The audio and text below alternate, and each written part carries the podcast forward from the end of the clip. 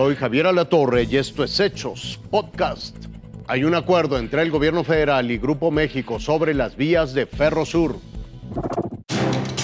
Fue una encerrona privada en la que el titular de gobernación Adán Augusto López y representantes del Grupo México alcanzaron un acuerdo después de que el gobierno federal recuperó parte de las vías férreas que operaba esa empresa y que servirán para el corredor interoceánico. El acuerdo faculta al Grupo México y su filial Ferrosur a usar vías del gobierno federal en la zona limítrofe de Oaxaca y la ampliación de tiempo de su concesión para operar vías férreas en la zona. El arreglo alcanzado fue confirmado por el presidente López Obrador en Tampico.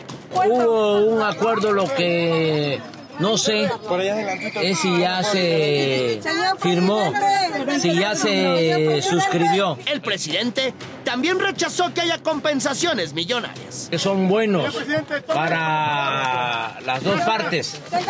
Se llegó a un buen arreglo. No hay indemnización. Indemnización económica no hay. Eres muy buena periodista. Se perfila que los detalles de esta operación se den a conocer este jueves durante la conferencia mañanera del presidente allá en Ciudad Madero, Tamaulipas.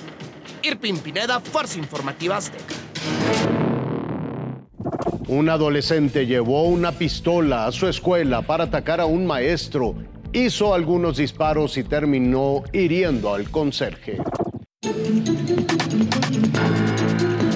La mañana de este miércoles las clases se vieron interrumpidas por un hecho violento en la secundaria número 80, Cuauhtémoc, en Los Reyes La Paz. Un alumno de solo 13 años llevaba un arma de fuego dentro de la mochila. Cuando todos regresaban del receso, la empuñó. Este niño al parecer entró a la escuela en la mañana normal, con un uniforme normal. Estuvo en el receso, este, yo creo que se fue a cambiar el uniforme, se puso ropa de civil, traía una mochila negra y yo creo que en ese lapso, después de que empezó, terminó el receso, este, al cambiarse, este, dicen los maestros que dentro de la escuela empezó a buscar a una maestra.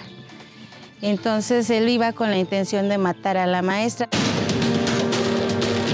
El conserje se percató que el menor de 13 años que cursa el primer grado iba armado. Intentó quitarle la pistola. El menor la disparó, lesionó al conserje de 62 años y después intentó escapar junto con el arma de fuego, una 9 milímetros. Finalmente fue detenido. Al llegar los, los compañeros al lugar, detectaron a un masculino que se encontraba empuñando un arma de fuego. Y a la salida fue donde los compañeros de seguridad pública le dieron alcance metros adelante sin perderlo de vista.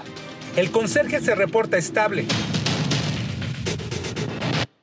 La Fiscalía del Estado de México investiga cómo fue que consiguió el arma y logró meterla a la escuela.